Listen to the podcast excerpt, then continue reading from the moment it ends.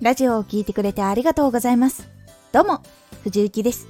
毎日8時、16時、19時に声優だった経験を活かして、初心者でも発信上級者になれる情報を発信しています。さて、今回は、ラジオの入り口を整えよ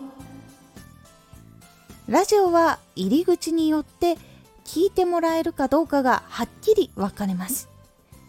ラジオの入り口を整えよう。ラジオは再生されなければフォローしようかと決められないことも多く、再生されないとほぼフォローしてもらえません。まず、現在のフォロワー数が500人以上の人は、再生率がフォロワーの人数の10%以下の場合、そしてまだ始めたてでフォローが少ない人そして長いことフォロワーが変動していない人はタイトルが刺さりにくかったのではと考えた方がいいです。この場合はタイトルをもっと工夫することが大事になります。どのような内容なら聞きたい人が多いのかライバルの人が少ないのかなどもちゃんとチャンネルのジャンルを絞るようにして判断してみてください。更新していると多くの人が楽しんでくれる内容や必要としている内容がわかるようになっていきます。なのでできるだけ多くの人が聞きたいと感じるものを多く発信できるように心がけましょう。そしてもう一つ。ラジオはほとんどの場合トップページに表示されていることで見つけられるということが今はまだ多いです。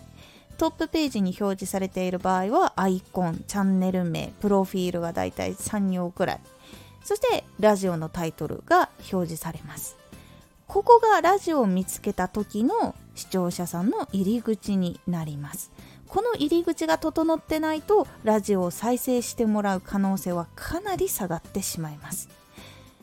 アイコンはラジオの内容を表していて相手を不快にしない画像かチャンネルのタイトルはラジオ発信の自分のチャンネルを表しているか。プロフィールは配信時間内容についても書かれているのか。興味を持ってもらえてラジオ発信に関係していることが書かれているか。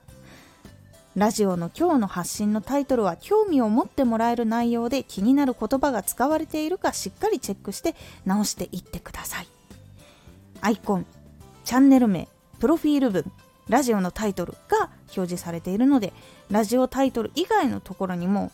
ちゃんと整っていないと聞きたいとなりにくいということが多いです。どこが欠けても伝わらないので毎日チェックしながらどんどん更新していってみてください。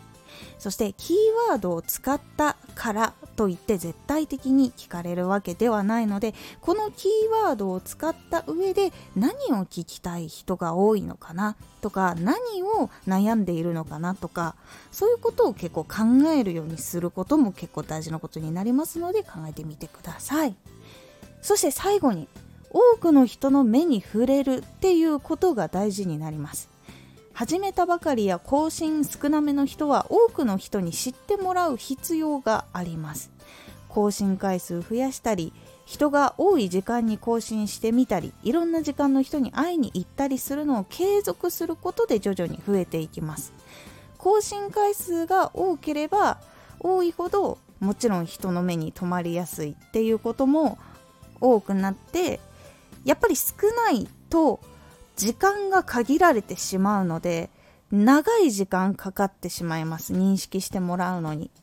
なのでそこをうまく増やすとか人が多い時間を当てていくとかに変更していくことが大事になります。どちらにせよ継続をすることで徐々に増えていくのですぐにドカンって増えるっていうのはなかなか難しいと考えておいてください。少しずつ覚えてもらうために聞いてもらえる可能性をちゃんとポイントポイント上げるようにして帰りを続けていくことが入り口を整えるということの一番大事なところになりますので是非ともまだなかなか伸びないなじゃあどれがダメかなっていうところを考えて更新していくようにしてみてください。今回のおすすめラジオチャンネルの成長には段階がある。ラジオ発信し始め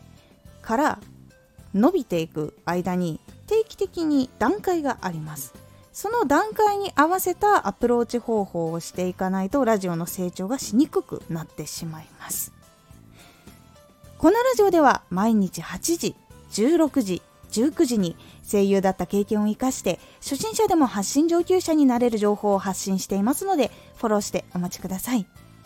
次回のラジオは自分のファンを増やそう。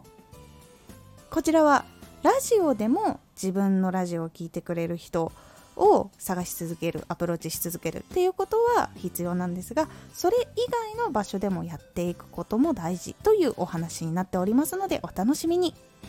毎週2回火曜日と土曜日に藤雪から本気で発信するあなたに送るマッチョなプレミアムラジオを公開しています有益な内容をしっかり発信するあなただからこそ収益化してほしい毎週2回火曜日と土曜日ぜひお聴きくださいツイッターもやってます。ツイッターでは活動している中で気がついたことや役に立ったことをお伝えしています。ぜひこちらもチェックしてみてね。コメントやレターいつもありがとうございます。では、また。